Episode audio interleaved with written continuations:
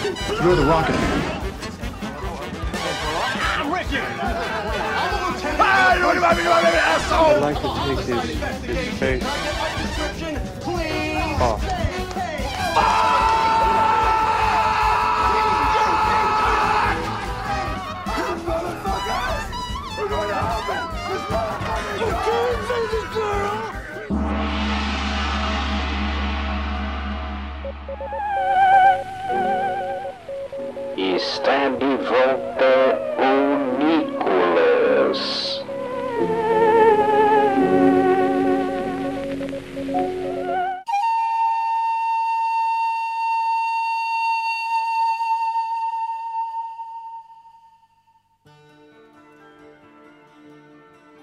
Está começando agora o Nicolas Sem Roteiro. Fala A galera, beleza? investigação aleatória e recorrente sobre a carreira quadrinística de Nicolas Cage, amigo. É, não é? Que a gente cansou de explorar a mídia do cinema e resolvemos pular para outra mídia. Por isso que agora nós iremos falar de um negócio aí que tem páginas, que a gente lê e vê figurinha.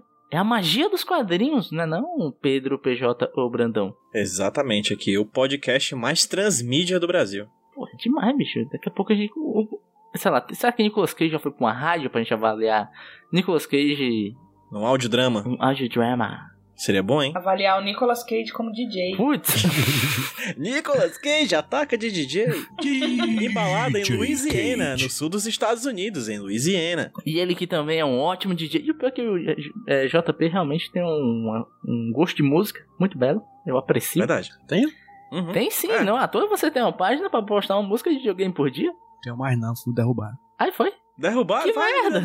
A Sony derrubou. Eu tô falando, o crime come solto nesse país. Estou cansada Verdade. desses golpes duros contra nós, pobres trabalhadores. Já diria o clássico meme lá, né? O é. con- Como é que é? Crime ocorre, nada, nada Exato- acontece. Exatamente. E ela que está aí. Rude, peraí, Rude, desculpa, desculpa. Tu não falou meu nome, Rude, diz meu nome, Rude. Eu falei, pô. Senão o podcast não, vai cara. ter completo aqui, eu não vou, vou sentir bem. PJ Martins. PJ não. Nossa senhora. Deixa pra lá, deixa pra lá. Se, for pra ser assim, se for pra ser assim, se for pra ser assim, pula aí, pula aí, pode pular. Tá bom, tá Se bom. era pra ser assim. Ai, ai, mas peraí, vai, calma aí. Ela que está aí, Volta. na crista dos crimes. Jéssica Reinaldo, mais uma vez aqui, voltando para o Nicolas, se consolidando Reincidente. como... É, pois é, a Jéssica é reincidente na Nicologia. Várias vezes aqui no Nicolas e mais uma vez aqui está ela. Oi, Jéssica. Olá, gente, tudo bom? Estamos indo longe demais nesse podcast. Já estamos chegando aí em outras mídias. Eu não sei onde isso vai parar mais. Jéssica que tweetou que tava, que tava indo participar de, do podcast que ela gosta muito de participar. Eu, e aí eu me senti surpreso porque ela disse que ia ver pro Nicolas, né? Eu disse, caramba, mas a, a Jéssica marcou um podcast na hora da gravação do Nicolas. eu fiquei, que é? Vacilo, né? Eu tô gravando esse podcast ao mesmo tempo que eu tô gravando outro, gente. Oh, meu Deus! Caraca. A É. Jéssica, e a, a Jéssica tá gravando esse, a Reinaldo tá gravando outro. Exatamente. A Pereira tá gravando ainda um terceiro. Caraca, bicho, é um multiverso de Jéssica por aí no mundo podcast. Jéssica Reinaldo, Exatamente. Jéssica Reinaldo verso. Capiroverso. Capiroverso. Capiroversa, pô.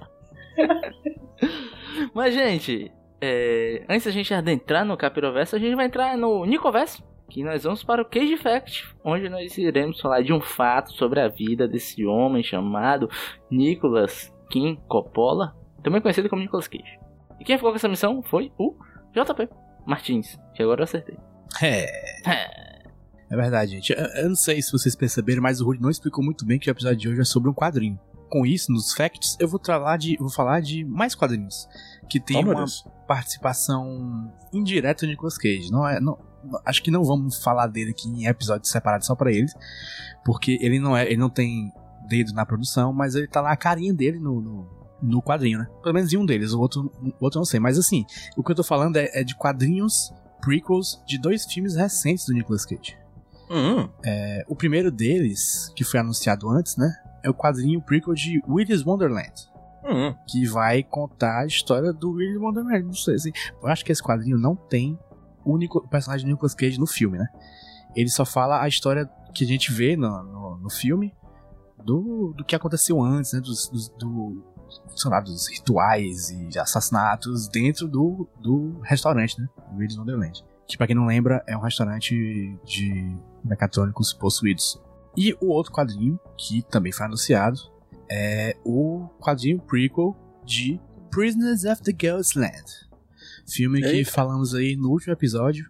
É, esse quadrinho já saiu, já saiu junto do filme até. E ele conta a história do roubo ao banco que acontece no filme, só que ele entra com mais detalhes, né, naquela parte do começo do filme que, que é antes da história principal. Então é isso, gente. Se vocês querem Nicolas Cage aí, não estão cansados da cara dele em filmes, vejam a cara dele em quadrinhos. Prisoners of the Ghostland e Williams Wonderland, na banca americana mais próxima.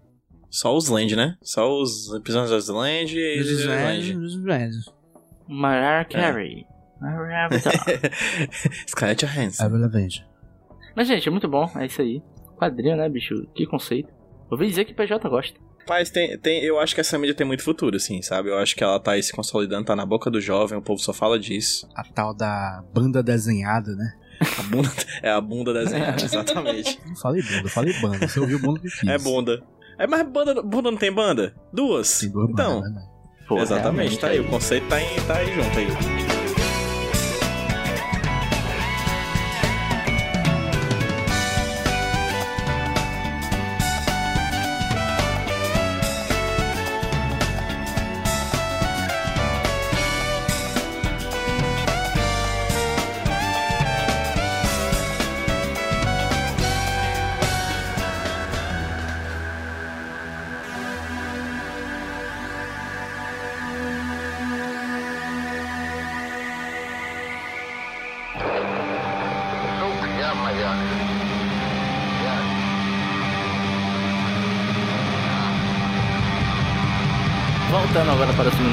Onde nós falaremos de um quadrinho, como já foi ventilado aí no primeiro episódio. Hoje será um episódio diferentex, porque nós falaremos dessa mídia do quadrinho. E é o seguinte, nós iremos falar de um quadrinho chamado Voodoo Child. E por que nós estamos falando desse quadrinho, você me pergunta? Porque esse quadrinho é uma criação de Double Cages, velho.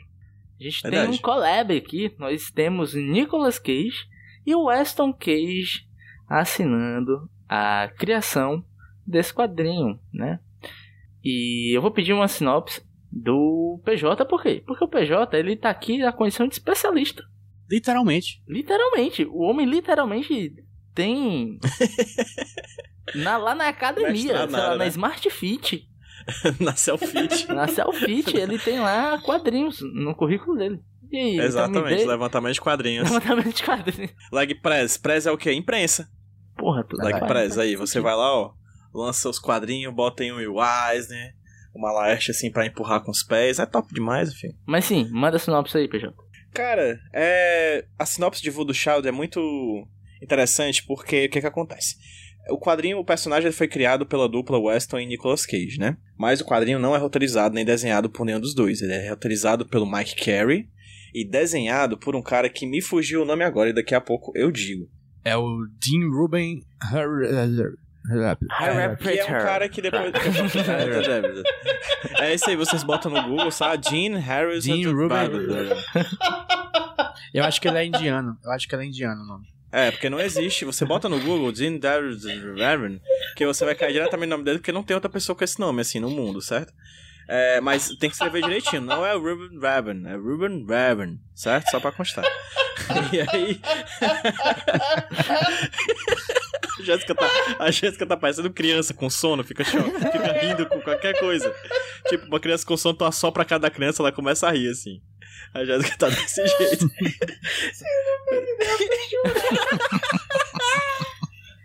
Rei do nome Então do pronto. moço, não, gente. Então tá. Pô, demorou seis episódios pra eu chorar aqui no micro, galera. Muito bom. Então eu te prometo que eu nunca mais falo o nome do dos Raven, né? Tá. Nesse Bem, podcast não falaremos mais Hyper Report. Mas tá dos Raven, né? Ai, meu Deus. Mas enfim, sinopse, sinopse. Eu não tô conseguindo, pera. Aí, bem, ele tem um desenho do. e o roteiro do Mike Carey, que é bem conhecido até. Ele foi o cara, por exemplo, que roteirizou o quadrinho do Lucifer, né? O Filho do Demônio, Ah, né? Que tem série só. até que até terminou recentemente na Netflix. Pois é. Lucifer da série é inspirado num quadrinho do Lucifer do Mike Carey, que por sua vez é inspirado no Lucifer do quadrinho do Sandman, do Neil Gaiman. Que é inspirado no Lúcifer da Bíblia, né? É, pois é, que é a original, né? Que é a versão original, né? Escrito diretamente por, por Deus, né? Lucifer. É. o original. Na verdade, em algum, em Exatamente. algum lugar tem o, o Paraíso Perdido, mas eu esqueci. É, do John Milton, tá Isso, ali no isso. meio também. E aí, o que que acontece? É, esse quadrinho, ele tem seis edições, né? E foi lançado pela Virgin Comics, uma editora pequena lá dos Estados Unidos, e conta a história do Voodoo Child, que é uma criança chamada Gabriel, que é quase assassinada ali na Guerra de Secessão dos Estados Unidos, né? Na, na Revolução Americana. Não, na Guerra de Secessão mesmo, né? Na Revolução não, na Guerra de Secessão dos Estados Unidos e renasce no futuro como essa criatura que tem poderes vindos do voodoo, né? Que é toda essa mitologia, toda essa lógica, toda essa, essa, essa religião, na verdade, né? Que vem dos países ali da Centro-América, principalmente do Haiti, né? Então é um personagem que é é inclusive é muito engraçado que o Mike Carey escreve tipo uma carta explicando o que é a trama no primeiro capítulo e fala: Você nunca viu isso antes. Não, cara, calma lá, peraí. Putz, Spawn, Algumas vezes. Motoqueiro Fantasma. é, Motoqueiro Fantasma. Cara, é um personagem muito comum. Muito, extremamente comum. Comum pra cacete, assim. Mas, de fato, é um personagem que lida com essas questões relacionadas ao voodoo que eu não tinha visto até então. E aí já faz, já é uma coisa interessante pra gente pontuar no decorrer do programa de hoje. Mas então, o personagem, a trama é criada pelo Nicolas Cage e pelo Weston Cage Coppola, né? Mas ele é, desen- ele é roteirizado pelo Mike Carey e por, por quem, Jéssica? Hum, Não dá. Ah, é isso. E é essa, essa é a sinopse. É um, é um menino que volta do, do passado pro presente e ele vai atrás de vingança. Super original, mano. Super original. Alguém, alguns diriam que ele é um espírito de vingança. Nossa, sim. Pô. Um soldado do inferno. Mas agora aqui, mas agora aqui eu vou puxar outra especialista, que é a Jéssica. A Jéssica é especialista também. A Jéssica é outra que tem lá na academia, né? Pelo que eu lembro. Sim. Falando de coisas de terror. A Jéssica é uma pessoa que, né? É, lá na academia eu sou fã de coisas de terror. Ela. A coisa de terror dela é o quê? Sei lá. Dia de perna, que é o dia do terror. Terror. Meu Deus. Isso daí é coisa de terror. mesmo. Terror. Mas enfim, Jéssica, é o seguinte, pelo que eu conheço de você por aí, nas suas produções de conteúdo pelas internets, é muito focado em cinema, né, Jéssica? É, depende do dia. Às vezes eu tô mais no cinema, às vezes eu tô mais no- nos livros. Exatamente. assim, Isso que eu ia perguntar. Eu ia, eu ia te perguntar como é que tu vê o terror nos quadrinhos. É algo que tu consome? É algo que tu, que tu já foi atrás? Como é que é? Porque isso aqui, em teoria, é um quadrinho de terror, né? Tem uns bichos aí, é uma ação com terror e tem um terrorzinho.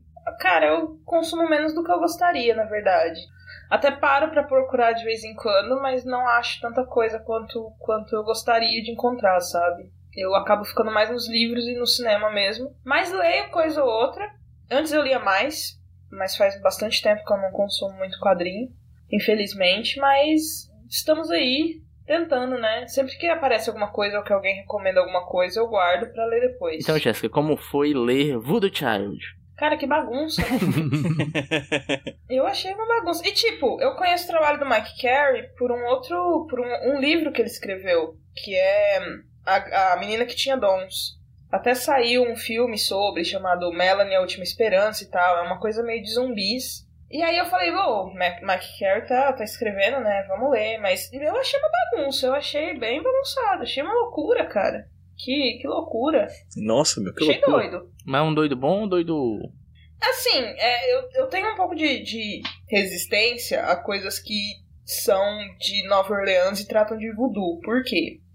Como o, o PJ falou, o voodoo ele é uma religião. Então você tem Uhum. que ter um certo cuidado ali na hora que você vai utilizar o voodoo, porque ele é uma coisa muito ligada ao povo haitiano e ao pessoal que foi para Nova Orleans. Então a Nova Orleans ele tem uma relação muito forte com o voodoo, com, com algumas dessas tradições. E aí, o que a gente vê muito, pelo menos no cinema e nos, nos livros, é que falta cuidado ao se colocar o voodoo como elemento numa história. Tipo, a gente tem ali a chave mestra, por exemplo, que é complicado, e alguns outros exemplos, sabe? Então, tipo, quando eu li Voodoo Child no nome, eu falei, ixi, Lá vem.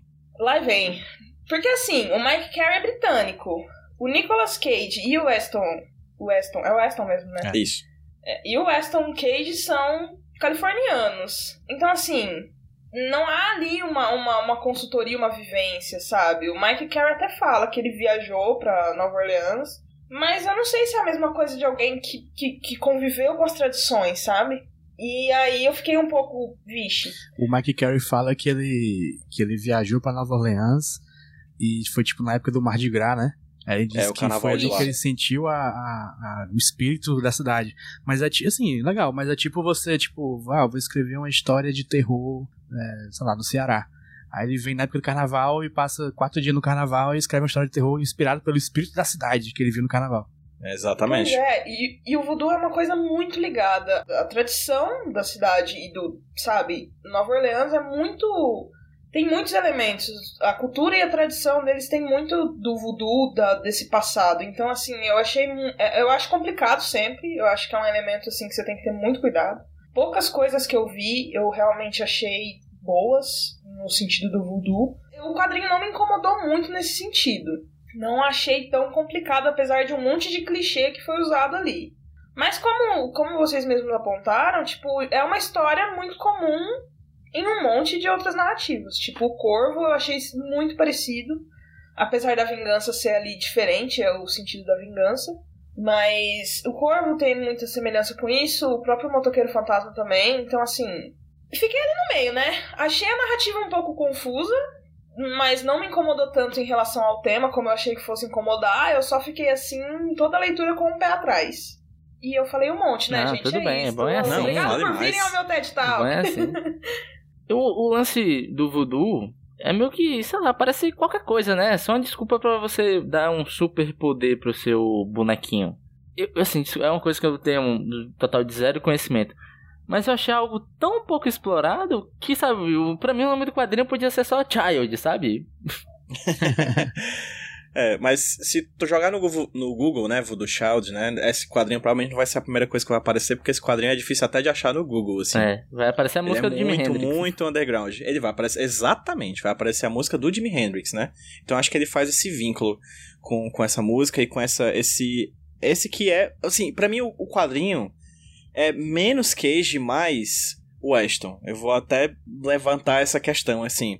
O quadrinho é de 2007, né? Uhum. Então, assim, a gente pode pensar no Weston Cage, né? Quem ocasionalmente ouve podcast Nichols, a gente fala muito do Weston Cage brincando com ele, porque ele é um cara meio doidão, assim. Ele tem, ele tem os genes do pai, né? E. Meio piroca das ideias.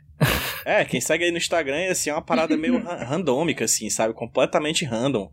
É umas coisas bem bizarras, assim. Só que esse quadrinho é de 2007, né? Então a gente pode imaginar que o Weston Cage, a gente acaba vinculando talvez essa ideia com o Weston Cage de hoje, mas ele tinha 16 anos à época. Eu encontrei aqui no jornal O Globo, em 30 de julho de 2007, a matéria falando sobre esse quadrinho. Vou ler pra vocês, certo? Hum. Nicolas Cage Filho lança um livro de quadrinhos Voodoo Child. San Diego. Weston Cage, filho do ator premiado com o Oscar Nicolas Cage, não está exatamente entrando para o ramo de seu pai, ainda, né? Porque Ele depois entraria. Sim.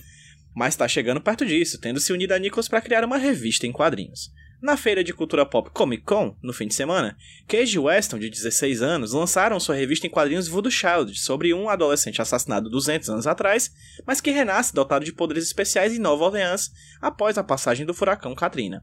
Meu pai e eu crescemos com nossas imaginações infantis fertilizadas por histórias em quadrinhos, disse Weston no domingo da convenção Comic Con International. Consegui criar minha própria HQ aos 16 anos, é uma coisa bem radical. Nicolas Cage, 43 anos, já atuou em filmes diversos, incluindo desde filmes de ação como Além do Tesouro Perdido até filmes de arte como Despedido de Las Vegas, que lhe valeu um Oscar. Mas o ator também é conhecido como aficionado por histórias em quadrinhos e recentemente atuou em Motoqueiro Fantasma. Aí ele fala de outras coisas aqui, pipipipopopó, e no- eu gosto muito do final da, da, da, da notícia, que é tipo assim, Voodoo Child é a história de um adolescente mestiço, Gabriel Martin. Ele renasce em Nova Orleans, não sei o que, não sei o que, mas embora Nick, Nick Cage adore HQs em Hollywood, ele diz que não pretende fazer o papel de Gabriel. Na cabeça de Ah, Weston. Gabriel se para. A pessoa com certeza sabe nem do que tá falando nessa. Exatamente. Na cabeça de Weston, Gabriel se parece mais com Lenny Kravitz. tipo. Então por que que eu acho que esse quadrinho é a cara do Weston Cage, certo? Por quê? Cara, esse quadrinho é spawn até o talo, assim, é image, tá ligado? É Sim. anos 90, tá ligado? São os quadrinhos que o Weston Cage leu quando era adolescente. Sabe? São os quadrinhos, quando era criança, né? São os quadrinhos que o Nicolas Cage talvez tenha lido nesse período, mas esse quadrinho é 100% anos 90, assim. Ele é de 2010, ele é até fora de, de época, assim. Inclusive a arte, né? A arte é muito dos, do, do- da, da image antiga, tipo, é muito diferente do que estava sendo produzido naquela, naquela época. É violência, é, sangue, né? é corpo, é cabeça, assim, ah, é. Uns, uns traços, tipo, muito brutos, né? Tipo, umas sombras, muito, uns contrastes muito complicados, muito, muito complexos, né? Tipo, Isso. em- entre aspas. Então, é, esse é o quadrinho do filho de Nicolas Cage. Nicolas Cage tá lá pra botar o nome na capa, né, eu acho. Mas é muita cara do Weston Cage. Então, isso acaba reverberando nisso que a gente vê na revista, né? É, vale lembrar que o Ashton Cage é o cara que tava convocando todo o mundo no Instagram pra fazer um super feitiço coletivo, né? Eu tô procurando essa postagem nesse momento. Ele apagou, ele não apagou. tô achando. Ele apagou, foi, ah, ele apagou. isso. É porque deu certo. Era um feitiço pelo quê? Era, era, era, era tipo fazer um hex pela, pela saúde. Porque, é, Aí era, isso. pra curar o coronavírus, tá acontecendo. É, daí aí, aí a gente que dama pode, mas isso aí não pode, né? Eu fico só, indo- Eu, só eu vendo aí a mais hipocrisia. Ashton pra ser ministro da, da saúde do que certos rapazes por. Certas pessoas. Ele convocava bruxos e xamãs e coisas assim. Então é isso. Então. É, so- ainda sobre o que o Mike Carey escreve na primeira edição, tem uma coisa que eu acho muito engraçada, que ele consegue escrever um texto inteiro falando sobre, enfim, a hipocrisia de ser um britânico escrevendo sobre uma história que se passa nos Estados Unidos, mas não consegue ver a hipocrisia, a hipocrisinha de ser um cara branco falando de toda uma cultura negra, né? Pô, e tem um, um trecho no quadrinho, velho, que me deu uma raiva. Qual? O final, Não, não é nem isso. Aqui tem um- uma memóriazinha do, do Gabriel, que é a, a galera fazendo bullying com ele porque ele não era Hum, negro, tá ligado? É, não era negro o suficiente, nem branco o Aí suficiente, eu né? olhando Porque ele é assim, eu filho falei, de um... aí eu falei, hum, peraí, deixa eu dar um Google no nome desse roteirista aqui, irmão. Pois é, então assim, é toda a equipe criativa, tirando o Red Dead Redemption, é, é feita de pessoas brancas, né? E aí acabam. rever- Isso acaba reverberando também, o que é algo muito anos 90 também. é Isso, muito... Esse eu acho muito doido, assim. Se alguém tivesse me dito que esse quadrinho tivesse saído em 95, eu acreditaria perfeitamente. pois é, agora eu vou chamar outro especialista.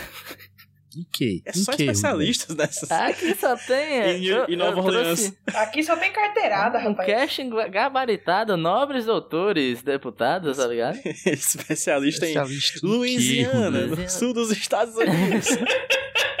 Pô, a- a- o primeiro quadrinho o cara fala isso, velho. Ah, não, na primeira. É meio. No começo da história, né, bicho? Não, então, o que eu vou perguntar pro JP é por quê? Porque o JP é o cara que faz umas artes. O JP tem um Instagram de Ah. desenho, né? Eu- Nossa, foi foi bom aí, o Instagram Rude de viu. Eu gostei do gancho aí, viu? Abre.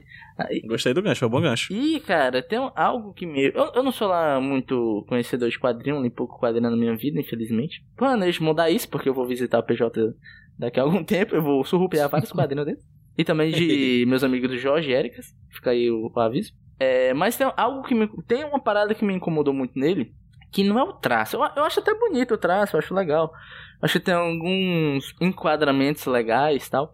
Mas o que me incomodou mesmo, JP, eu queria que tu explorasse um pouquinho mais sobre a arte do quadrinho, se possível, foi as cores. Porque eu acho tudo muito Certo. igual, sabe? Pra mim, todo cenário é o mesmo cenário, eu acho que muito por causa das cores, sabe? É sempre o mesmo azul, aí às vezes tem um cenário vermelho, então é tipo o mesmo vermelho. Eu acho as, as cores muito. Meu, eu não sei explicar, meio flat, sabe? Tudo muito homogêneo. Entendi, entendi. Eu, eu não, eu não eu, tipo, vou que eu não prestei atenção nisso, mas realmente tu falando é, é- é verdade. O, as cores, as cores são, eu vou dizer que são feias. Se você é audacioso, eu não sei colorir porra nenhuma, Ousado. mas são é, a, a- a pintura é feia, gente. E é muito sem graça porque, tipo, se ele quer usar um azul, ele não, ele não faz um- um- um- uma variação de azuis ali, bota um azul assim, pá. Se ele quer usar um verde, ele não faz uma variação legal de verde, bota um verde, pá. E realmente eu achei que fica isso mesmo, hoje fica flat, fica, fica sem graça, né? Mas o- eu critico mais, na verdade, o traço mesmo. Não por ele necessariamente ser feio, mas porque, por ele ser inconsistente. Porque, Exato. Hum, porque é tem verdade. momentos que ele é bonito, tem momentos que ele é muito feio. O começo, eu tava muito incomodado com aquele primeiro capítulo, que é aquela parte que se passa no passado, porque é tudo muito feio. Assim, às vezes o, o traço é feio de propósito, né? Ele quer passar um tipo, que é uma situação horrível, vai ser um traço feio aqui pra, pra dar um ênfase a isso, né? Só que ali ele, ele não é uma- um traço que ajuda a arte de algum jeito, que, que passa uma mensagem. É só um traço meio confuso que os personagens de um quadro pro outro mudam a cara, sabe? Você não sabe quem é Exato. quem por causa disso. Isso, isso e essa coisa de mudar a cara vai pro, no quadrinho todo. Tem, e tem hora que ele que parece que ele tá tentando fazer um quadrinho bem mais realista e tem hora que ele parece que tá, faz- tá fazendo um quadrinho mais cartoon. Tem hora que ele parece que tá usando referência de foto e tem hora que ele parece que ele tá inventando na cabeça. Só que ele não consegue inventar direito na cabeça e acaba ficando muito diferente da, da, do, da- do quadrinho que ele usa de fo com foto com foto de referência. E é de Então- um quadro pro outro, né, Jota? Exatamente. Eu lembro, eu lembro de um quadro que era um cara, tipo, acendendo um cigarro. Primeiro ele tá acendendo cigarro e o segundo ele tá, tipo, olhando um relógio, coisa assim. É um em cima do outro, é o mesmo enquadramento, só que no primeiro é um, é um desenho legal, que parece que ele usou uma foto de referência pra aquilo, e no segundo é um, cara desenhada com a mão errada, sabe? Sabe onde eu notei isso da inconsistência? É porque existe um plot twist, né?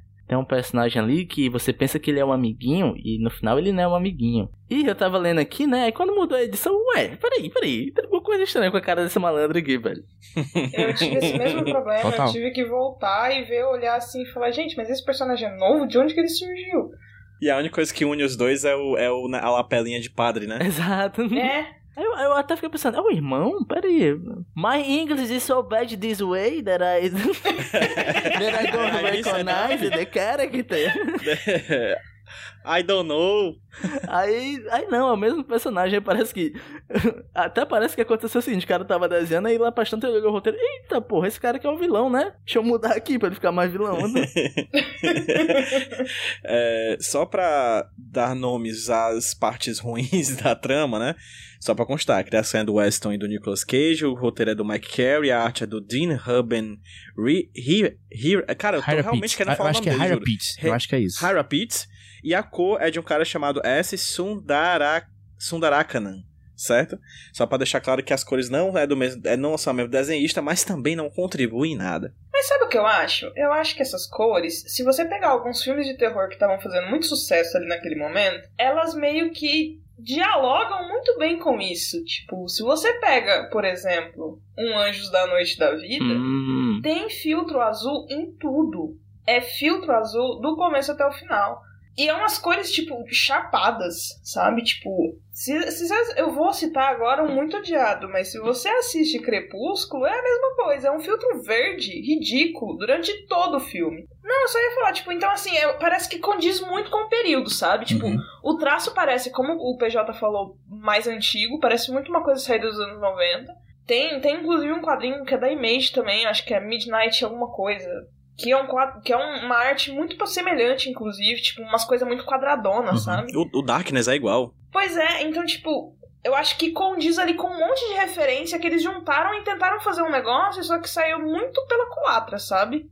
Você vê as referências, mas você não consegue juntar tudo numa coisa coesa. Tem, tem só uma coisa que a Jéssica falou que eu não entendi muito bem. Tu disse que Crepúsculo é odiado? Como assim? Não entendi. Não, e algumas pessoas que ainda não conseguiram entender a, Ah, tá, a certo, certo. Desculpa. É, É. porque podia deixar mal entendido aqui pros nossos ouvintes e que a Não, gente não. é muito correto, né? exatamente, eu gosto muito.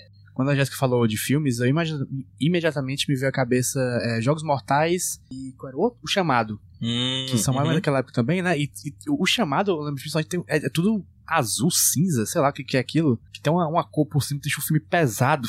Talvez eles queriam fazer isso. É, um- é um contraste esquisito, né? Uma saturação, parece que não Estranho. tem necessidade. É, mas eu É. vejo assim, tipo, o, nos Jogos Mortais, principalmente o 1, eu vejo um sentido a fotografia ser daquele jeito, né? Até porque os Jogos, os Jogos Mortais 1 se passa no mesmo canto, né?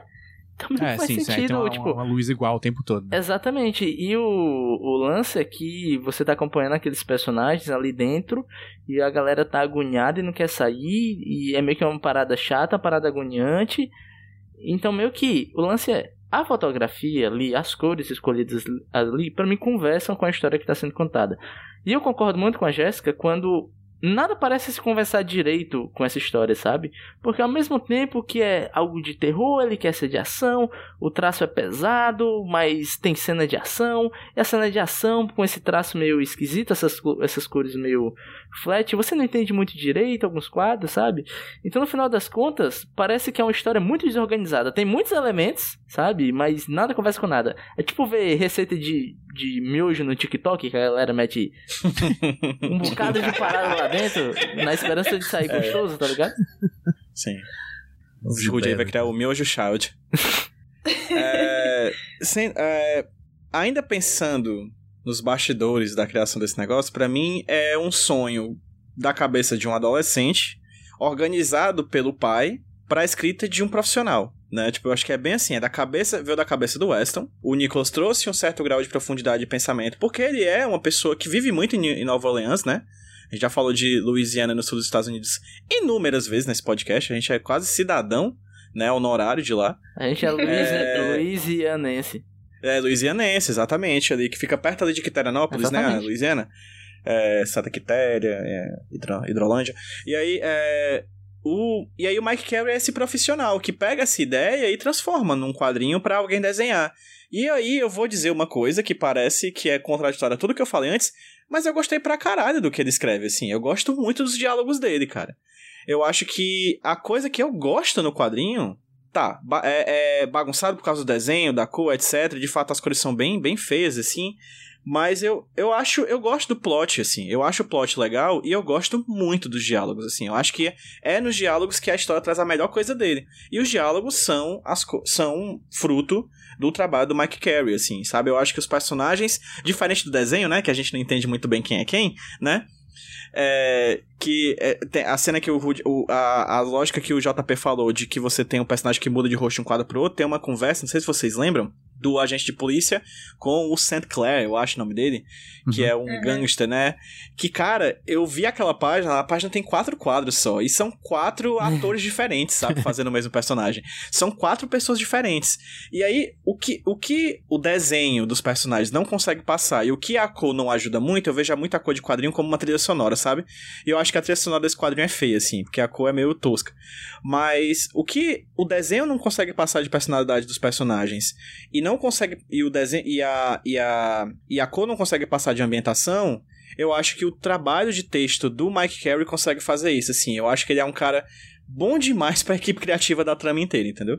Apesar dos problemas que a gente falou aqui sobre as questões de voodoo e de falta de refer- referencial e de questões problemáticas socialmente falando que a gente falou, mas eu acho que em questão de texto, o texto dele é, é, é algo bom demais pra esse quadrinho, entendeu? Eu acho que o Michael Carey tava no momento Nicolas Cage, que ele só precisava pagar contas e aceitou o que apareceu na frente. E ele é bom demais pro projeto. Isso. Tipo, eu, eu acho que. Se não. Assim, eu acho que pode ter sido uma tentativa muito de fazer uma coisa diferentona. Levando em consideração que o quadrinho foi lançado ali no final dos anos 2000, a gente não tinha tanto questionamento quanto a gente tem hoje sobre essa- esses pontos que a gente levantou. Uhum. Então, assim, levando isso em consideração, hoje eu acho que se a gente visse um projeto desse, pegaria e falaria: olha, tira essa parte do voodoo, que vai fazer um negócio legal, sabe? Tipo, pode sair um quadrinho muito bacana. É só coloca uma- um cara com vingança, sabe? Tipo, mete o louco aí, coloca um, um moleque se vingando, então- sei lá do que. Desculpa, já. Ou então chama alguém que tenha conhecimento de causa, né? Que, que- Isso, Que, exato. que vive lá, que- Esse que- é um bom que- ponto. tem um- uma vivência com essa cultura e tal, né? Então, tipo, em, em contraste com, com esse com o Voodoo Child, eu lembrei na hora do. De uma das histórias do Sandman que tá saindo agora, que é a, a, Casa, do, é, a Casa do Sussurro do Universo Sandman, que é escrito pela Nalo Hobson, que ela é. Ela é uma autora que eu me esqueci de onde que ela é agora. Desculpem por isso. Mas, por exemplo, ela também usa alguns, alguns loás do, do, da religião voodoo Tipo, no Voodoo Child, o pessoal colocou lá o Barão Samed e a Brigitte pra, pra situar que aquilo tá falando de voodoo, né? Tipo, pra colocar mais um elemento do voodoo pra não ficar completamente jogado. Na Casa dos Sussurros, a Nala Hobson tem um pouco mais de cuidado nessa ambientação, que é interessante, entendeu? Então, tipo, levando em consideração esses, essas mudanças de tempo, a gente vê que né, as, as narrativas evoluíram, os questionamentos evoluíram, os pontos que estão sendo levantados são diferentes do, a- sei lá, 15 anos atrás, eu não sei fazer conta. 2007 foi uns 27 anos atrás. Não sei, muito tempo. 14. Há muito tempo atrás 14 aí. Exatamente, obrigado, gente. Então, assim, são pontos que não eram levantados, mas que eu acho, assim, que poderiam ter sido pensados antes de ser sido feito, sabe? Tipo, é meu único maior problema, assim, é essa temática.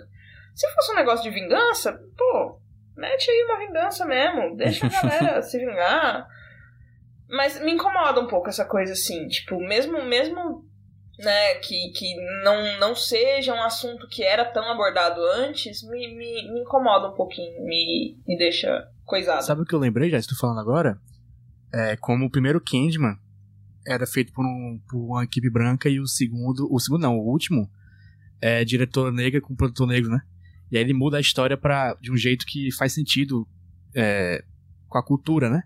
Pois é, porque sem essa consultoria vai acabar esbarrando em algumas questões que a gente não pensa, sabe? Que a gente não, não, não leva em consideração. Isso. Então, assim, uma, uma pessoa que eu tenho várias críticas a isso, por exemplo, é a Anne Rice. Ela cresceu em Nova Orleans, ela coloca isso em todos os livros, tipo, entrevista com o vampiro e afins, mas ela não tem uma consultoria, entendeu? Tipo, ela é ainda uma mulher branca escrevendo sobre um tema que, tipo, mesmo que ela viva aquilo ali muito próximo, vão ter questões que ela não vai conhecer a fundo.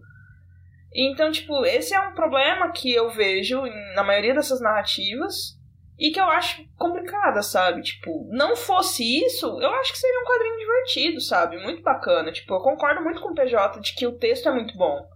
E realmente é, tipo, o Mike Carey, ele é um cara muito, muito, muito forte escrevendo quadrinho e escrevendo livros também. Melanie é um, o filme que foi adaptado do livro dele. É um, é um filme muito interessante. Mas fica aí esse, esse, esse gosto amargo na boca, né? A gente tá lendo um negócio que a gente não concorda completamente. Porque a gente conhece os problemas que estão envolvidos nele. É, o. E é isso, galera. Eu tô muito falante hoje. Por favor. tá ótimo. A gente convida pra falar, né? É, é, da próxima tu vem e fica calado. Agora pronto, agora deu. Tá. É, eu vou falar de Silêncio dos Inocentes. É, outro quadrinho que foi super celebrado, ganhou Eisner pra cacete, é um dos maiores quadrinhos da, da Vertigo de todos os tempos, por exemplo, que tem questões do tipo, por exemplo, é Y, o Último Homem, que acabou de ser lançado uma série adaptada dele, né? Então você pega esse quadrinho, Y é de 2002, que trata sobre questões de todos os homens do mundo, é, todos os seres com cromossomo Y do mundo, né? Foram mortos de uma hora para outra, né? Menos um homem nos Estados Unidos. E aí tem todas as questões, por exemplo, de que em 2002 não se exibia, não falava-se da questão trans, né? Não, essa, a questão trans não era algo é, protagonista nas tramas de quadrinhos, de filme, de série coisa do tipo.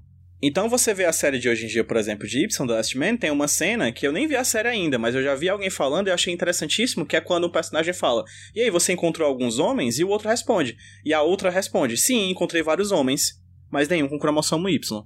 Né? Ou seja, já fala de questão de transgeneridade, porque é uma questão hoje em dia, é uma questão que as pessoas não deixam mais passar, ainda bem, né? E Voodoo Child, ela sofre disso, né? É uma equipe toda feita, ou consideravelmente feita por pessoas que, brancas desconhecedoras de uma cultura, né? Um outro grupo de pessoas da Índia que estão lá, que também não conhecem tanto de, de, da questão do voodoo, fazendo sobre uma trama de que eles desconhecem, e ocasionalmente eles caem em clichês e questões problemáticas por serem pessoas desconhecedoras e não se importarem ao ponto de ir atrás de uma consultoria como a Jéssica muito bem falou. Cara, eu jogo muito a culpa disso no produtor. Sim. Eu tava até olhando os créditos do quadrinho e tem como Project Manager um cara chamado Rueben Thomas. E para mim isso é o papel de um produtor, que é você olhar o roteiro, olhar o material que você tem e organizar, principalmente sei lá, no caso ele é um tipo um diretor de projeto, vamos colocar aqui, Uhum. né? Pra mim, o dever desse cara é justamente olhar esse projeto, olhar o roteiro que tem, olhar o material que tem e é, ponderar junto com quem tá fazendo, com o criador e com o roteirista, etc., os pontos que você tem que se aprofundar os pontos que vocês carecem de informação. Então, eu jogo essa culpa toda no produtor, não só nesse quadrinho, mas em, em, em toda outra obra que existe por aí, né? Onde existe a figura de um produtor ou de um editor, Uhum. no caso de um livro, né? Exato. a gente vilaniza muito essas pessoas, né? Sei lá, o tanto de filme que tem que, com um produtor musical como sendo vilão, né? Não tá no gibi. E de fato existe gente horrível em todo canto. Mas a função dessa pessoa é importante para o trabalho, para qualquer obra. E eu acho que o Voodoo Child é um exemplo de uma obra mal dirigida e mal produzida. Justamente porque você não consegue dar unidade à sua história. E além da, das questões que a Jéssica trouxe aí, né? Que, pô, uma consultoria, né, gente? Vamos escutar a consultoria, pelo amor de Deus. Uhum. Mas a própria consultoria não era uma coisa muito pensada na- nas décadas passadas, né? Tipo, o pessoal pegava, fazia o negócio e bola pra frente. Não- até hoje a gente vê que a consultoria não é um, um tipo de emprego, né? É tipo, ô, você pode dar uma olhada nesse negócio aqui pra mim, por favor? Então, assim, é, é complicado também. Tipo, eu, eu tô ligada em todas essas limitações, mas é sempre uma coisa que a gente tem que ficar de olho, né? Tipo, tanto em obras hoje em dia quanto nas passadas, é bom a gente ter essa. Um olhar crítico, né, é- exatamente, ter um pouco de discernimento, sabe? Eu não tô, não tô falando também, nossa, vamos pegar todas essas obras e vamos jogar fora, sabe? Tipo, eu, eu me diverti lendo algumas partes do, do quadrinho. Tipo, eu Uhum. achei o visual do Gabriel muito interessante. Também. Apesar de ser uma bagunça e tal, eu achei um visual, tipo, que, que impacta, sabe? E isso é importante. É, mas a gente sempre tem que encontrar esses pontos e ter isso em mente, né? Tipo, independente de que ano a obra saiu, sempre vai ter uma coisinha ou outra. E, tipo, os debates estão avançando muito rápido, e isso é muito bom. Então, conforme as- os, os anos vão passando e os debates vão ficando cada vez mais, mais alinhados com, com o, o contexto, tipo, a gente vai encontrar mais obras que tenham esses problemas. O que acontece, e a gente só tem que olhar para elas com esse olhar e entender por que, que aquilo não funciona e por que, que aqui outras coisas funcionam, sabe? É só esse o ponto mesmo. É, eu acho que um exemplo gritante que tá bem próximo da, da gente aqui no Brasil, né? Que a gente tá falando Nossa, de quadrinho sim, e tal. sim.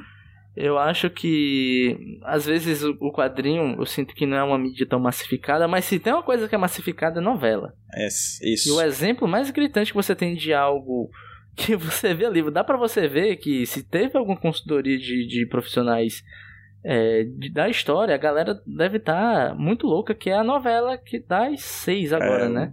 Que é a do Imperador. Tudo errado, né? Mas... É, a treta. Simplesmente tudo errado. É, pra começar, eu, eu lembro da propaganda, que é o Dom Pedro II, Celton Mello. Celton Mello, falando: Não deixarei um ditador entrar no Brasil com, Solano Lopes.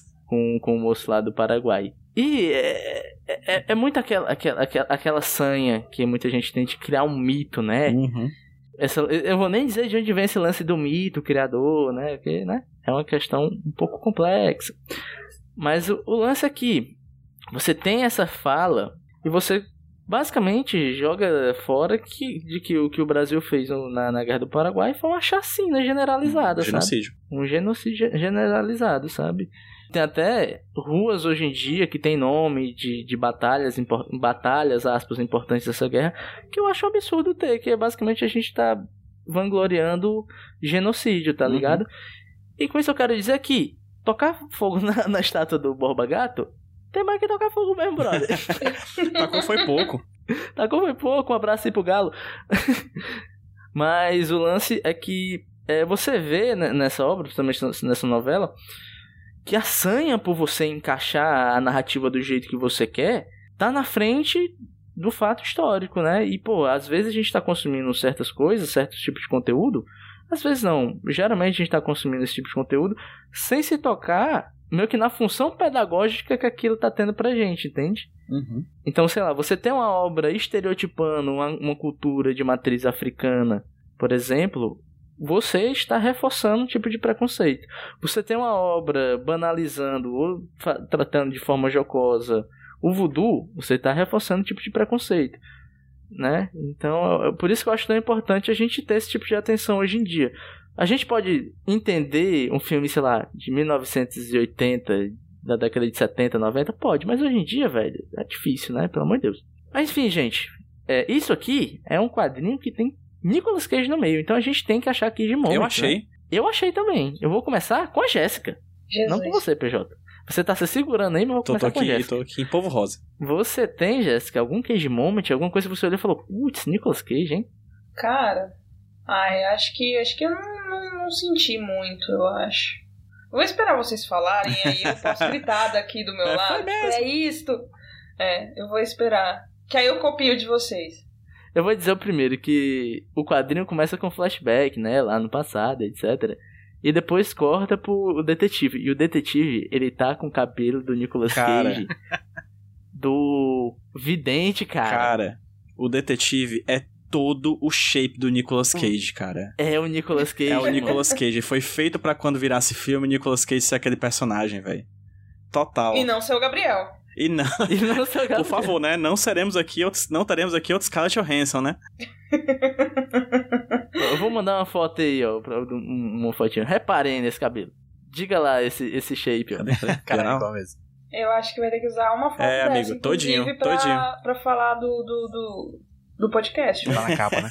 Ah, pode ser, é.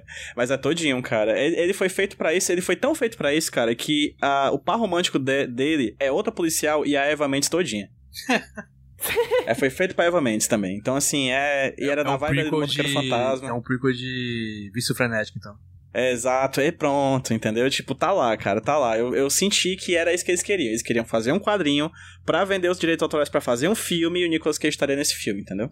Inclusive, tem aquela outra moça lá do laboratório que também é fã do detetive, né? Que tá ali na... É. interessadíssima nele, né? E é muito- assim, Comedora é de muito casado. Nicolas Cage ter duas mulheres afim dele, né? É, É, exatamente. é. É, Isso daí. Não, é rea- realmente, agora eu vou ter ser obrigada a concordar com, com esse cage moment. Eu acho que esse é o grande cage moment do. São as duas moças interessadas no mesmo cara. Eu acho que isso é bem cage moment. Mas, JP, e tu? Vou te falar que eu não destaquei nada, não. Só a coisa de, de realmente essa história se passar em, em Louisiana, Estados Unidos, do sul dos Estados Unidos e Louisiana. Mas tirando isso, PJ, finalmente você. Não, era isso. Era, era ele ser o Nicolas Cage, entendeu? Aquele personagem pra mim é o Nicolas Cage. Ele é o grande herói da trama, entendeu? É, ver Nicolas Cage como, como coadjuvante de uma trama é uma coisa muito recente pra gente, né? É, tipo, ver ele, sei lá, num, num quase figurante em Snowden, por exemplo, né? Ou, ou Big Daddy no, no, no Kick-Ass, né? Então, assim, ele é ele como coadjuvante é uma coisa muito nova, assim. Então aí já é uma trama em que ele seria coadjuvante, né? Porque o protagonista da trama é o Gabriel. Mas é engraçado, assim, ver como. Eu, cara, eu senti muito essa vibe, assim. Pô, ei, filhão, fazendo quadrinho, filhão. Bota o pai. Bota o pai no meio, certo? Se, se tiver filme disso aí, eu te compro uma Ferrari, sabe? Uma parada assim. E é isso, sabe? Na época do- das vacas gordas, eu acho que o, o, o- nessa época de muita, de muita grana, o Nicolas Cage você queria mais grana e ele fez um quadrinho pra virar filme. Olha, olha, olha, mas tem uma frase específica que eu achei, putz, isso aqui na boca do Nicolas Cage ia ser perfeito. Que é o detetive falando o seguinte: Você sabe que eu não falo sobre os meus testículos quando estou no trabalho. Diga lá se isso não é Nicolas Cage, velho. é Prisoners of the Ghostland. Vocês não viram ainda, mas vocês vão entender uma ligação aí. Certeza que foi ele que escreveu essa frase. Certeza, certeza. Certeza. Certeza, certeza, certeza. Mas, gente, a outra certeza que eu tenho é que a gente tem que dar notas pra esse filme. Ô, opa, ó, ó, o costume. O costume é foda. ok. Para esse quadrinho. É, eu tô um pouco confuso nas notas, mas eu acho que dá pra gente dar uma Niconota também pra, pra, esse, pra esse quadrinho, né? É, Não só sei. inventar na sua Pensando cabeça, que- amigo. Isso é- Vamos pensar que hoje- esse personagem é o Nicolas Cage, eu acho que dá pra dar uma nota pra ele, vai. Então vai, PJ, começa tu aí. Eu vou confiar no seu improviso que você vai dar suas notas agora. Cara, como quadrinho, eu vou ser sincero e dar um 5,5. Confesso que eu entrei nessa conversa com uma nota maior, hein? Mas a gente tem amiga pra gente, pra eles poderem abrir nossos olhos, né? E a gente puder ver a verdade. Amiga, não beija esse cara. Exatamente. Faz Não beija esse quadrinho. Um beijo esse quadrinho. Ele é cheio de preconceitos. É, e foi desenhado por. É, então, assim, 5,5 pro quadrinho. E eu vou contar que esse personagem é o Nicolas Cage. Então, no- na minha cabeça, eu adaptei esse filme. certo? Esse filme é dirigido por um diretor genérico, tipo do Pacto. Ou de um.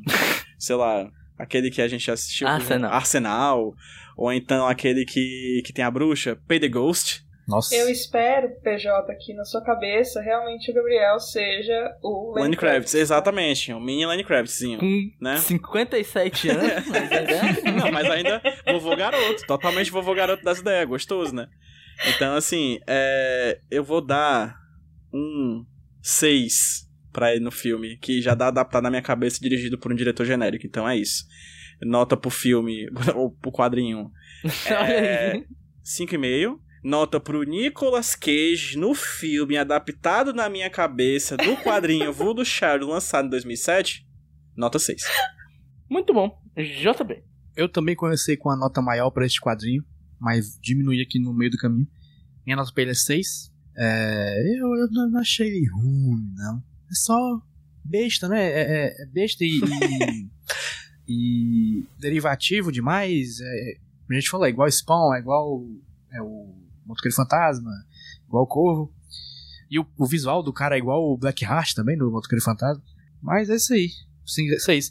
E pro filme com o Nicolas Cage no papel do detetive, Eva Mendes no papel da outra detetive, o Jaden Smith no papel do Gabriel, é, e o Idris Elba no papel do Sinclair, eu dou 6 também. E o filme é dirigido pelo John Woo. Caralho. Um daqueles Putz, projetos nada a ver. Caraca. Tipo, Wind Talkers, tá ligado? Que era dele? Me lembra? Eu, eu vou dar pro quadrinho uma nota 5. Pois é, eu acho que eu concordo com tudo que foi dito aqui. É muito derivativo, não tem nada de uau, que especial, mas também não, não é uma leitura que vai machucar tanto a sua vista. Então é isso. E pro meu filme de Nicolas Cage, com Nicolas Cage como o detetive e o Gabriel como sendo no menino que fazia o Cirilo. bom ator, bom É, com ator. Vladimir Brista. Não, atu- é. O Vladimir Brista, enquanto o vilão lá. Não, o Vladimir Brista não dava pra ser vilão, não. cara, não. Marcos Pasquim como sendo o vilão, sendo o padre. Meu Deus. Ok. Ou pode ser também o. o como é? Tony Tornado como o Samedi. Samedi lá, o Putz. Samedi. Putz, Ia ficar muito bom. Ia ficar muito bom, real. A voz dele é foda pra isso. É, sim. E o meu filme é dirigido pelo James Wan, ou seja, vai ter muita câmera rodando e muito Meu. Jesus, eu já tô. Eu já estou enjoada, nauseada de assistir essa adaptação. Já tô imaginando o filme igual Maligno, só que. Esse. Malegna. Muito maligno. Mas pra terminar, a última nota do quadrinho. Jéssica. A tua nota? Tu não deu a nota pro Nicolas, não, cara. Você só, você só falou o seu cast todo aí. É, pô, eu parei no cast, né? A minha nota é um setzão. Porque o Cirilo roubou muita cena, sabe? Sim. No filme. Ele abalou como Gabriel. Posso. Agora é tu, já. Vai, eu. Opa! A, ba... a via, a baica, a rocha. Cara, eu vou dar 4,5 como quadrinho, como filme, como quadrinho mesmo. Não como filme, não. Como, como Nicolas Cage aí, escalado em todos esses filmes que vocês fizeram, vou juntar tudo e montar um único filme na minha cabeça, então. tá, eu vou colocar um 7. É. Bom, bom. Muito bom. Até, até porque o desenhista é tão inconstante que o cara pode ser o Jaden Smith, pode ser o Cirilo, pode ser, né? Vários Lenny atores Kravitz. interpretando. É, o Lenny é tipo Kravitz. aquele, aquele filme lá do, do quando, quando o Heath Ledger faleceu, que um monte de ator Isso, é. fez o exato. papel dele, do- dos Parnassos. É, É, Dr. ser Parnassus. igual. O tipo David Bowie, né? Que um monte de gente faz também. Sim. Exato. É isso. Boa. São vários personagens, são vários atores interpretando os mesmos personagens. Tu pensou no Bob Dylan, PJ. Tu pensou no Bob Dylan falou David Bowie. É o Bob, é o Bob Dylan, é o David Bowie que tá aquele, vivo. aquele filme lá que. que- Enfim. Então eu pergunto pra Nota. vocês rapidinho, posso? Oi. Pode. É. Vocês leriam mais de Voodoo Child? Não. Ah, talvez. Ah, cara, eu sou curiosa, eu sou. Eu sou. Eu sou. Eu sou muito sadomasonícola.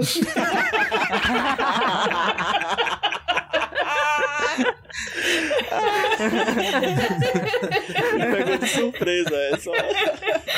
Eu tava aqui na minha. Eu leria mais, eu leria mais, eu leria. É, é um, é um começo meio mequetrefe, mas dá pra melhorar. Manda a média. A média do quadrinho ficou 5.2 e a média do filme adaptado do quadrinho que não existe ficou 6,5. Bom. O filme melhorou o quadrinho. Nossa, É, sim, sim. Muito com bom. esse elenco, com Nossa, esses sim. diretores.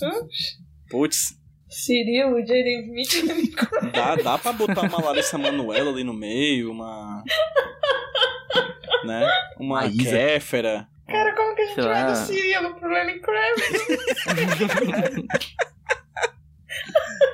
Pra mim, a progressão é isso aí, cara. O ser humano nasce, cresce, vira linha de cresce. O ciclo da vida. né? É Ai, vida. essa cadeia evolutiva.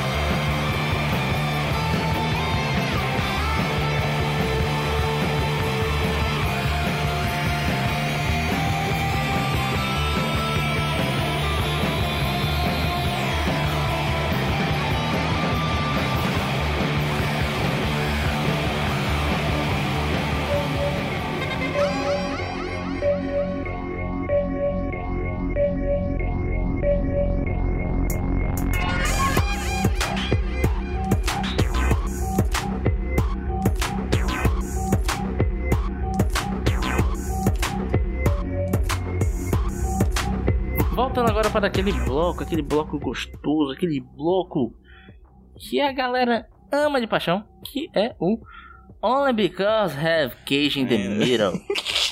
Eu tô todo inglês aqui hoje Tu mesmo. tá, velho. E nós vamos falar só essa leme, né, cara? Mais uma vez fazendo a propaganda do Centro de Língua de Maracanã. Centro de Língua gratuito, hein? Faz a provinha, entra e vai estudar lá com a professora Kaylee. Um beijo, professora Kaylee, que era minha professora de inglês. Um beijo, professora Vládia, que era minha professora de espanhol. Que parece propaganda, né, bicho? Parece. e a gente não sabe nem se isso existe, né, Jota? É, não existe provas de que existe o centro Eu só, Maracanã. Peraí, ô, eu só é acredito, eu só acredito no que tu diz, Ruge. A gente nunca foi atrás de saber se, se é verdade. Então é isso aí, gente. Vamos lá, PJ, só porque tem queijo no meio. Ruge, você aproveitando que você é um cara que tá aí na. Você é um troglodita, né? Fala várias línguas, né? É. Tu gosta de uma coisa chamada rap? Happy. Rap Rude. Ser Tu feliz? gosta de Rude? I'm happy. Não, de rap RAP. Ah, rap, a, a, a- o estilo o musical. estilo musical. Eu gosto. Pois, Gosto pois, bastante. pois é, Rude, fala, tu consegue falar aí pra nossa audiência o que é um cypher? Cypher? É, um cypher. Ma- Matrix, né? Rappers. Não sei não, o que que é? De rappers, cara? Ah, o Cypher é, é tipo um, um Vingadores de rap. Você junta todos os raps e coloca numa faixa só pra galera cantar umas músicas. Exatamente. E hoje a gente vai falar de Nicolas Cage Cypher. Um cypher É? feito por vários rappers americanos. De 8 minutos e 35 segundos e que cada estrofe feita por um rapper diferente é sobre um filme do Nicolas Cage. Caralho. Meu Caraca! Deus. Não, não, não. vocês querem não, ver não, uma não, parte? não, Eu vou mandar não. pra vocês. Não, não, não. Se quiserem não, ver não é depois. possível. Eu quero que- ouvir Manda o link aí. Quer ver agora? Não sei, vejam aí. Acabei de mandar. É porque é muito longo e tá muito tarde, mas são 8 minutos de Cypher. É, passa com. É, Estranho, Vam- Beijo do é, Estranho Vampiro, tem. A Arizona Nunca Mais, tem Motoqueiro Fantasma, tem 8mm, enfim, se tem filme do Nicolas Cage, tá nesse Cypher basicamente. Só lembrando que tem esse, esse Cypher é de 2000 e bolinha, há uns, tem uns 3 anos, então ele lançou mais 52 filmes de lá pra cá. 2020. Pronto, então em um ano ele lançou muito mais filme de lá pra cá. Mas os clássicos estão lá no Nicolas Cage Cypher, feito por essa galera. É, é bem legal. Assim, tem gente que não sabe rimar direito, tem gente que sabe rimar direito, mas também aí oito mais, mais 8 minutos aí pra você se divertir com os filmes do Nicolas Cage. É tipo um resumo musicado do podcast Nicolas, sem a alegria nas pernas e a voz jovial de Jéssica Reinaldo. E a risada escandalosa também. Que, fa que, é, que faz parte. É o Donda do Nicolas Cage. É o Don Jesus Nicolas. King. Nicolas King. Nicolas Skin. Nicolas Cage.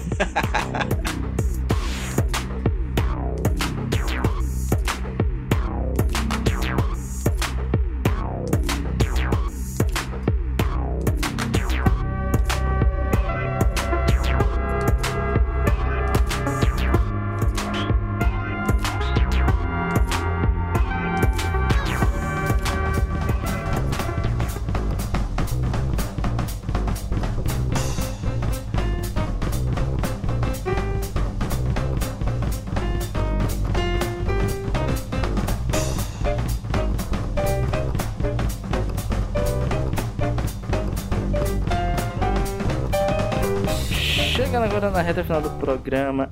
Ah. Ah, Jéssica. Ah, Jéssica. Oi! Peraí, Jéssica. É, pra- eu lamento, Jéssica. A gente Ah. combinou Ah, agora aí. Aê, bom, aí. é, caralho, a Jéssica não sabe mentir, velho. A Jéssica não sabe mentir, gente. Jéssica, finge que tu tá gente. Finge que tu gostou desse programa. Ai. É pra eu fingir que eu gostei, é pra eu lamentar. Jéssica, eu sempre prefiro a ilusão. Por favor, me iluda. Mas, gente, vamos lá. É, antes de ter o sorteio, que teremos o sorteio aqui, passamos um tempinho sem ter, mas agora vai ter. A gente vai fazer os nossos jabás. Eu queria começar com a Jéssica, que é uma das pessoas que mais vai correr por aí. E fala as tuas coisas, Jéssica. Cara, eu faço muita coisa. É, vocês podem me encontrar no arroba. No meu Twitter eu sempre tô postando o que, que eu ando fazendo. Como eu faço coisas muito sazonais, então assim, é mais fácil me acompanhar e ver onde que eu tô, onde que eu não tô. Eu posso estar aqui, posso não estar. Então, mas eu tenho meu blog que é fixo, Fright Like a Girl, e tenho também agora uma newsletter, e tenho um videocast, que não é um podcast, é um videocast, chamado The Witching Hour, que a gente fala de filmes de terror dirigidos por mulheres. E é isto, os meus lugares mais que eu sempre tô por ali são esses mesmos. A mulher não para. Não para, tô muito, muito movimentadeira. Não para, não para. Para não não. para, não. Don't stop, don't stop, PJ, don't stop no. e você? Eu tô aí no HQ Sem Roteiro, no Sobre Fotografia Podcast, no mais recente Filho da Casa, UsurpaCast, o melhor podcast sobre a novela Usurpadora do Brasil. Então eu tô. ah, eu pensei, cara, eu assisti tanta coisa ruim do podcast, Nicholas, né? O que, é que eu posso fazer de bom, assim, sobre uma coisa boa? Aí eu fui atrás do grande clássico Usurpadora, estamos eu, Gabriel Pinheiro e Luísa Lima gravando sobre a Usurpadora. É, e acho que é isso. Segue lá essas redes sociais desses podcasts. Segue também o Podcast Nicolas, arroba Podcast Nicolas, em todas as redes sociais, até mesmo no LinkedIn. Procura lá, se não achar, problema seu. E no mais é isso. JP Martins, e tu?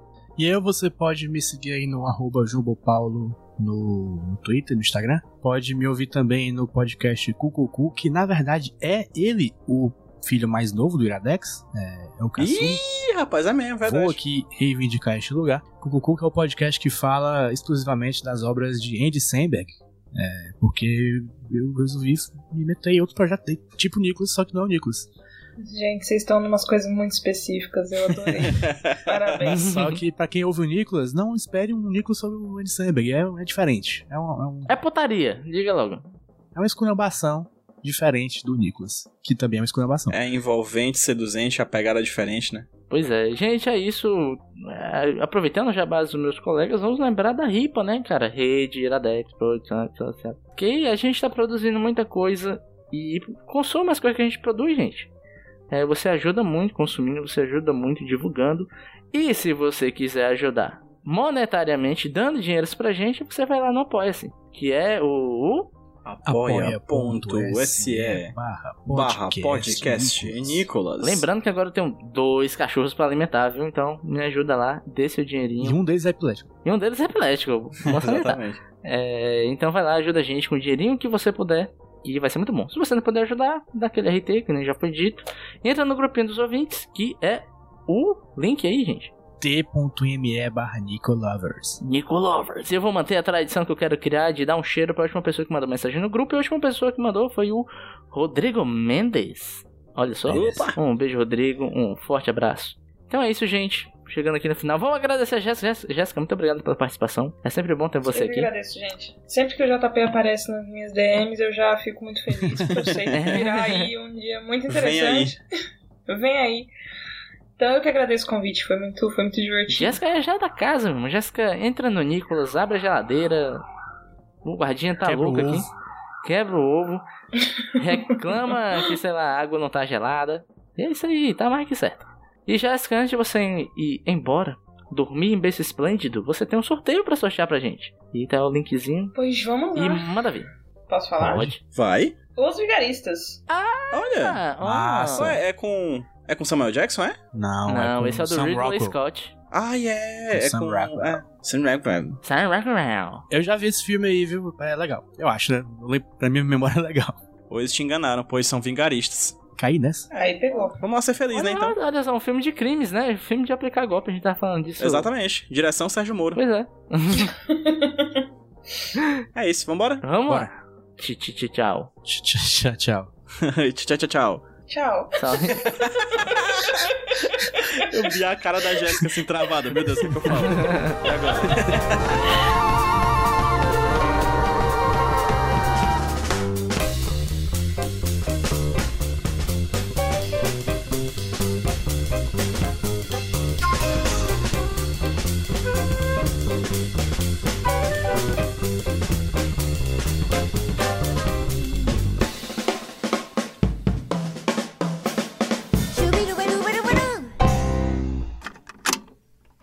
Eu sou o Rudinei e eu editei esse podcast.